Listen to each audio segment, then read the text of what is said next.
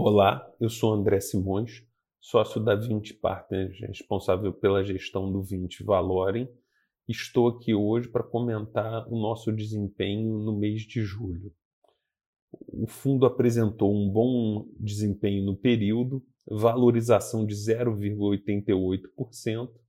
O mercado segue se recuperando depois da crise do coronavírus a gente teve um conjunto é, significativo de notícias positivas, dentre as quais eu destacaria a retomada da atividade econômica no Brasil e no mundo, o ambiente político brasileiro segue melhorando, o fato de o governo ter enviado para o Congresso a reforma tributária e a inflação segue muito bem comportada.